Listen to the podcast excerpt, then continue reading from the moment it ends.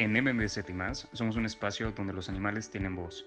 Tocaremos temas relacionados con la medicina veterinaria y zootecnia desde el enfoque One Health, así como tips y consejos para tus animales de compañía.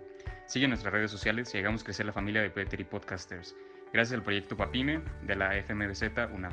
Antes que nada, vamos a hablar sobre cómo se clasifican los desastres y podría hablar de cinco grupos. Los geofísicos, que serían terremotos, volcanes, deslizamiento de tierra, los meteorológicos, que serían las tormentas, los hidrológicos, eh, cuando nos referimos a inundaciones, deslizamiento de tierras por lluvia, las climatológicas, por temperaturas extremas, sequías, fuegos, y los que son por factores biológicos, háblese de un eh, factor epidémico, infestación de insectos o productos tóxicos que envenenan a los animales. La medicina veterinaria y zootecnia tiene una amplia experiencia en cuanto a la gestión de epidemias, ¿no? Que afectan a los animales. Y bueno, los desastres naturales de otro foco eh, no solo impacta a las poblaciones humanas, sino que también va a afectar a las poblaciones animales.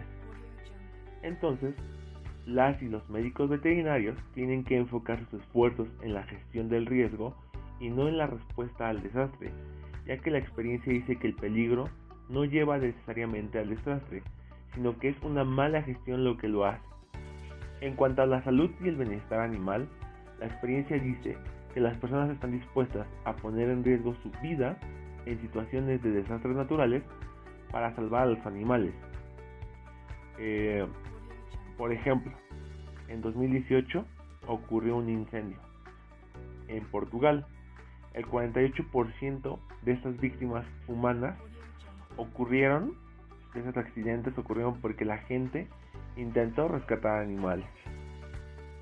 Entonces, eh, el gobierno de México, a través de su Centro Nacional para la Prevención de Desastres, ha trabajado con diferentes asociaciones y hay un plan nacional del gobierno para animales en la gestión de desastres que, se, que en 2018 ya se empieza a establecer y es un elemento fundamental para garantizar que las y los médicos veterinarios estén incluidos en las respuestas de emergencia para cuidar y promover un mejor bienestar.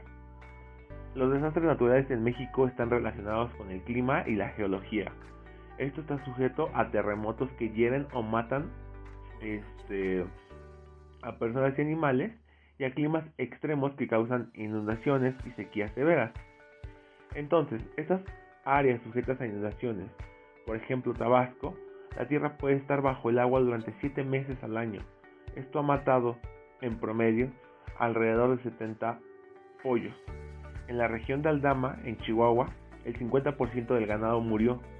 Y en 2012, después de dos años de sequía y tres temporadas agrícolas fallidas, entonces todo esto va repercutiendo en la salud de, los animales y en la salud de, los humanos. El Centro de Coordinación Centroamericano para la Prevención de Desastres ha incluido la protección de los medios de vida y los animales de granja en sus políticas sobre la gestión del riesgo de, desastres. Esto pues empieza ya a guiar sobre que siempre se tiene que considerar a las y los médicos veterinarios. Eh, la primera unidad de respuesta de emergencia veterinaria de México fue desarrollada en Guadalajara en el año 2003 y tiene su sede eh, donde se están trabajando con distintas médicas y médicos veterinarios y otras carreras afines desde el enfoque multidisciplinario donde van protegiendo a los animales de los desastres. En México eh, han ido creciendo y Senapred colaboró este, inclusive en el 2017 cuando ocurrió el, el terremoto por estas fechas de septiembre. ¿Por qué?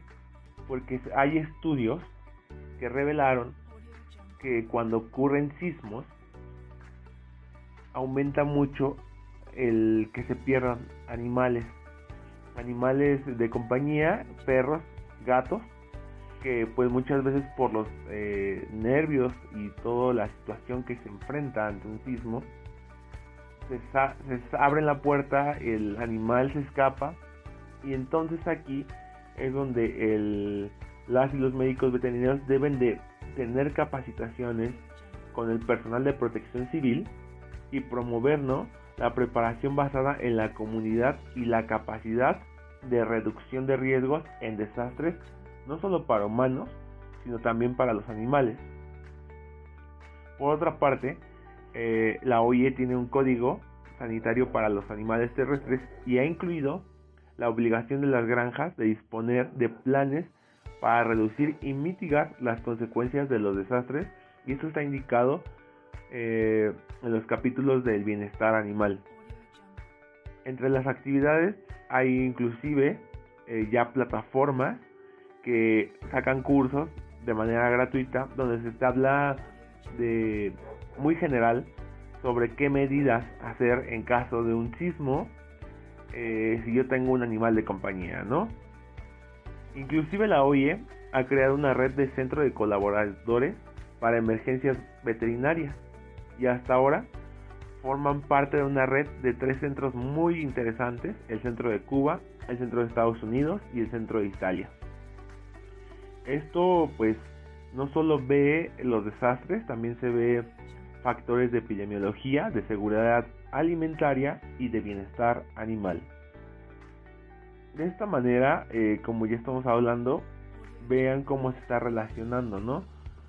Sinceramente, este tema es muy largo, es una gran cantidad de información sobre las actividades que los servicios veterinarios públicos y privados pueden desarrollar para que los desastres naturales pues afecten lo menos posible a la salud y de esta manera este se pueda cumplir el enfoque de One Health, ¿no? Porque recuerden que hoy en día es salud ambiental, salud humana y salud animal.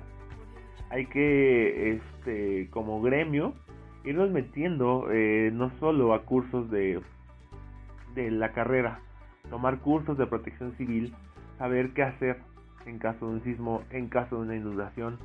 Y de esta manera vamos haciendo una retroalimentación y vamos incluyendo eh, en las cuando nos pregunten en el caso de los que están en clínicas y les pregunten sus los tutores responsables de los animales de compañía oiga doctora oiga doctor eh, qué debo hacer en caso de, de un sismo y yo estoy con mi perro cómo tranquilizarlo y todos estos factores el saber responder. De esta manera vamos impulsando y fomentando que cada vez las y los médicos veterinarios tomen roles no solamente en la clínica, sino ya desde un enfoque muy global donde puedan participar en campañas de brigadas de, para ir a buscar a los perros, en campañas de rescate, siempre por ejemplo, ¿no? cuando ocurren los, los sismos, se hace una brigada y van los, los perros a buscar a, a la gente.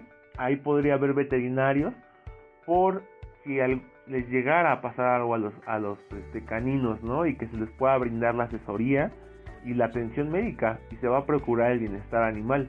Entonces vean cómo se va relacionando. Este, muchas gracias por su atención. Espero esta información que fue tomada de diferentes medios y al final ya se hizo una síntesis, que es el objetivo, es una revisión bibliográfica.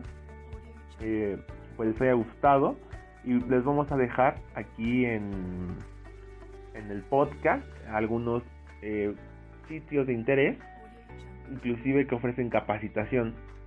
Espero les guste y nos vemos. Gracias. Muchas gracias por sintonizarnos. No te olvides de buscarnos en nuestras redes sociales. Estamos en Instagram como arroba medvetsu, arroba medvetzo, arroba ocapia-animals, arroba ok APIA-ANIMALS.